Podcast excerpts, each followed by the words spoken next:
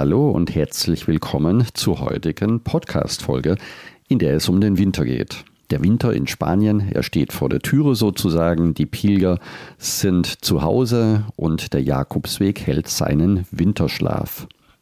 Hält er ihn wirklich? Oder gibt es Möglichkeiten, den Jakobsweg im Winter ebenfalls zu laufen? Viel Spaß bei dieser Folge. Herzlich willkommen zum Jakobsweg. Schritt für Schritt zu mehr Gelassenheit. Mein Name ist Peter Kirchmann und ich helfe Pilgern und denen, die es werden wollen, dabei, ihren Jakobsweg vorzubereiten und ihren eigenen Lebensweg zu gehen. Und jetzt viel Spaß bei dieser Folge.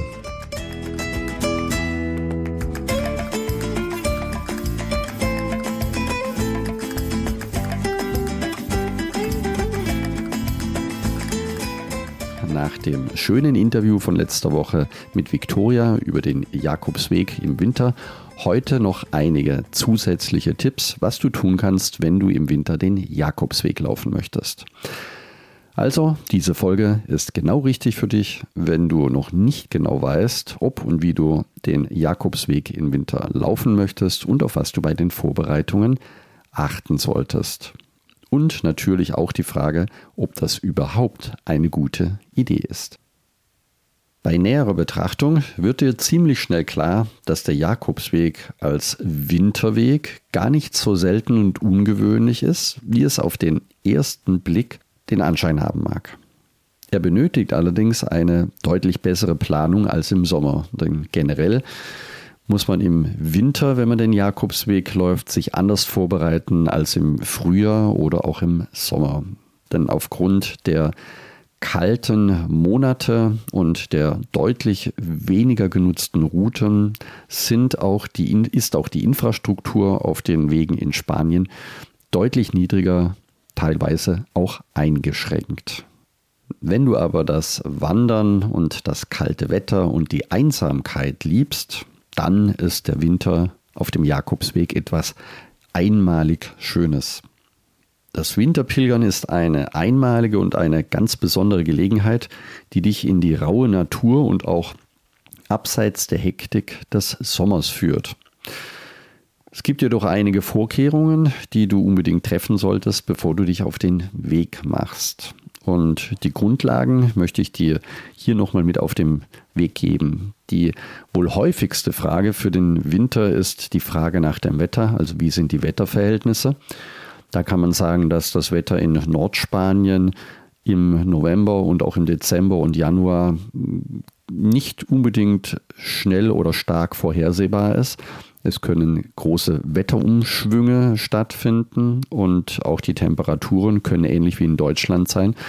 Sie schwanken generell zwischen minus 10 und plus 15 Grad. Das heißt, die kältesten Monate sind normalerweise Januar und Februar. Das macht genau in diesen Monaten auch den Camino so anspruchsvoll.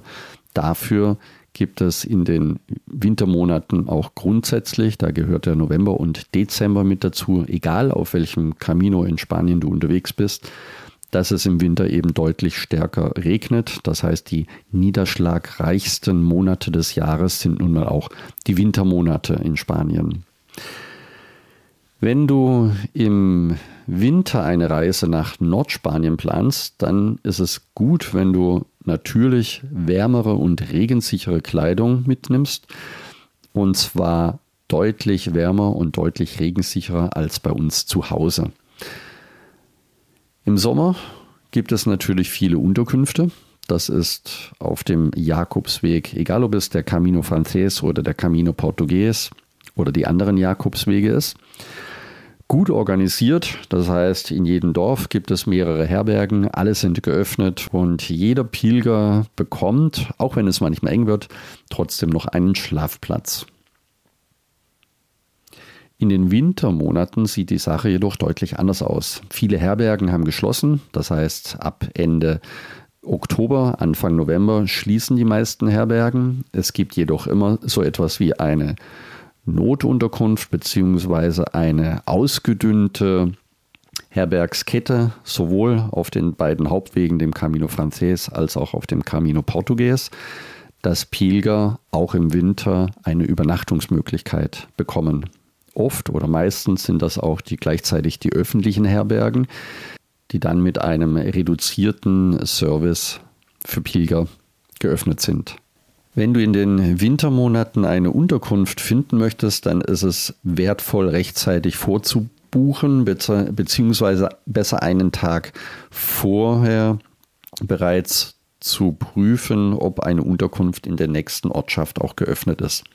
Das geht entweder telefonisch oder auch über das Internet. Und wenn du mit spanischen Pilger, spanischen Pilgern unterwegs bist, die Englisch sprechen oder auch mit Pilgern, die deine Landessprache sprechen, dann könnt ihr euch zusammentun und immer derjenige, der gerade gut drauf ist, kann dann schauen, ob du für den nächsten Abend eine Unterkunft bekommen kannst.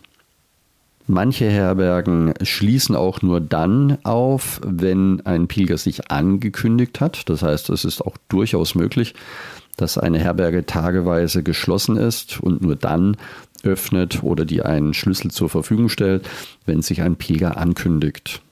Ja, und genauso wie es weniger Unterkünfte gibt, die geöffnet haben, äh, gilt das gleiche für die Restaurants. Das heißt, auch wenn du mittags etwas essen möchtest, haben nicht alle Restaurants geöffnet, einige haben geschlossen und deshalb ist es immer empfehlenswert, wenn du tagsüber ein Reiseproviant bei dir trägst, das dich auch durch den Tag notfalls bringen kann.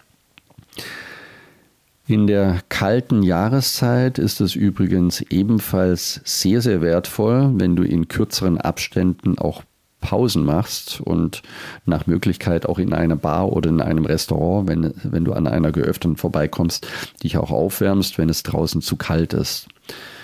Schauen wir mal kurz noch in den Punkt der Ausrüstung. Im Winter brauchst du mehr Kleidung als im Sommer. Das heißt, das sogenannte Zwiebelprinzip, das im Sommer immer völlig ausreicht, musst du erweitern um wärmere Kleidung. Das bedeutet, dass dein Rucksack dadurch etwas größer bzw. etwas schwerer wird. Dennoch gilt als maximale Empfehlung von mir, maximal 8 bis 10 Kilo im Rucksack dabei zu haben. Dann tust du dich leichter, vor allen Dingen im Winter, wenn es kalt ist, kann das Gewicht dir oft auch auf die Nerven gehen. So, und um natürlich für mehrere Wetterlagen gewappnet zu sein, wäre es unbedingt notwendig oder empfehlenswert, eine Regenhülle mitzunehmen. Das kann ein wasserdichter Rucksack mit einem Überzug sein. Das kann ein Regencape, eine Regenjacke sein. Auch Regenhosen werden teilweise gerne genommen. Wichtig ist, dass es darunter warm bleibt, dass du nicht frierend über den Jakobsweg läufst. Zur Kleidung selbst nochmal zum Schuhwerk. Da ist es im Winter wichtig, dass du wasserundurchlässige Schuhe hast. Das heißt, dass sie gut imprägniert sind, beziehungsweise ein gutes Schuhwerk, das eben wasserundurchlässig ist. Wenn du dich für eine Route entscheidest, auf der Schnee liegt, was durchaus in den galizischen Bergen oder auf dem Cebredo möglich sein kann, wenn du auf dem Camino Frances in den Pyrenäen beginnst, dann geht das nur über die Strecke in Valcarlos nach Roncesvalles, aber auch dort kann im Winter Schnee liegen. Das heißt, auch dort brauchst du entsprechend gutes Schuhwerk. Ebenfalls einfach nur, dass es erwähnt ist, für uns im Winter zu Hause eigentlich normal unbedingt eine Mütze mitnehmen. Schal und Handschuhe gehören ebenfalls mit dazu. Wenn du den ganzen Tag draußen bist, dann kann das wirklich saukalt und unangenehm sein. Es gibt gute Thermobekleidung inzwischen, das heißt Kleidung, die leicht ist und gut wärmt, die vor sehr niedrigen Temperaturen schützt. Auch das ist eine Überlegung wert. Und ebenfalls wertvoll im Winter sind reflektierende Elemente, die du vielleicht von den Fahrrad Fahrrädern kennst. Das sind die Rückblenden oder wenn ein Auto vorbeifährt, leuchtet und reflektiert dein Rucksack oder vielleicht sogar auch deine Kleidung. Denn die Tage sind deutlich kürzer auf dem Jakobsweg. Das heißt, es wird früher dunkel. Das heißt, du läufst morgens in der Dunkelheit los und es kann auch vorkommen, dass du abends, wenn es dunkel wird oder dunkel ist, tatsächlich noch unterwegs bist und dann ist ein reflektierendes äh, Element auch für deine eigene Sicherheit eine gute Ergänzung für die Packliste. Ja, und wenn du zwar im Winter Jakobsweg laufen möchtest, aber nicht in Spanien, weil du zu wenig Zeit hast oder vielleicht dir die Anreise zu beschwerlich ist im Winter, dann gibt es immer noch die Alternative zu Hause auf einheimischen Jakobswegen zu gehen. Das habe ich letztes Jahr im Winter gemacht und zwar immer tageweise. Das heißt, ich bin an einem Tag frühmorgens mit den öffentlichen Verkehrsmitteln gefahren bis zum Ausgangspunkt, bin dann die erste Etappe gelaufen, am Abend wieder zurück und am nächsten Morgen an der Stelle, an der ich am Abend zuvor den Weg beendet hatte, wieder eingestiegen und so kannst du auch über mehrere Tage, an mehreren Wochenenden, auch vier, fünf Tage Jakobsweg zu Hause erleben. Das ist auch eine ganz einmalige Erfahrung, denn es ist genauso kalt und es ist genauso beschwerlich wie im Winter beziehungsweise wie in Spanien. Nur mit dem, sagen wir mal, mit dem ähm, Unterschied, dass du abends wieder zu Hause in deinem eigenen Bett schlafen kannst. Also, das kann ich dir empfehlen, denn auch für mich war es etwas ganz Besonderes, morgens früh loszulaufen, wenn es noch dunkel ist und am Abend, wenn es schon wieder